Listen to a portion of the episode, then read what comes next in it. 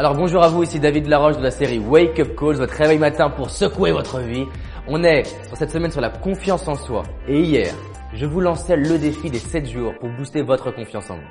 Si vous n'avez pas vu la vidéo précédente, je vous invite à aller voir la précédente et vous lancer dès aujourd'hui le défi des 7 jours et la récompense qu'il y a à la clé. Dans cette vidéo, nous allons aborder 5 clés pour gagner en assurance. La première chose, vous devez respirer. Vous devez apprendre à respirer complètement, lentement et en bas. Ah, et en acceptant le son que ça fait. Ce son-là est magique. Ah, ce son-là est magique.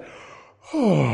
Pourquoi? Ça fait travailler en bas naturellement. Quand vous sentez bien, vous le faites ce son. Si votre corps le fait, c'est justement qu'il y a une raison. Cet après-midi, je vais les faire travailler sur justement comment respirer. Pas pour rien. Justement pour ça. Deuxième chose, vous devez vous redresser. Immédiatement, quand vous, vous avez besoin de vous sentir à l'aise, redressez-vous. Voilà. Troisième chose, exprimez ce que vous sentez. Par exemple, je vais aller aborder quelqu'un et je vais dire, voilà, je suis un peu stressé et donc je me suis dit que j'allais vous aborder. Hein. Si je commence une prise de parole, je peux vous leur dire, écoutez, aujourd'hui, je ressens un peu de stress et hop, j'avance. Je vais me libérer.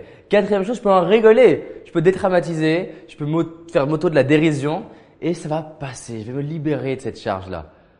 Voilà. Je vais pas dire, je foire toujours à l'oral, mais voilà. Aujourd'hui, je stresse un petit peu à l'oral. Voilà, ça va mieux. Et je vais avancer. Et la cinquième chose, et c'est le point le plus important pour moi aujourd'hui, si vous voulez gagner en assurance, vous devez accepter l'idée de ne pas avoir d'assurance. Les gens n'ont pas d'assurance parce que dès qu'il y a le moindre signe de ne pas avoir d'assurance, ils s'affolent et disent, il faut pas que je stresse, il faut pas que j'ai peur, il faut pas que je ne pas, faut pas, faut pas, faut pas, faut pas, faut pas, faut pas, stop!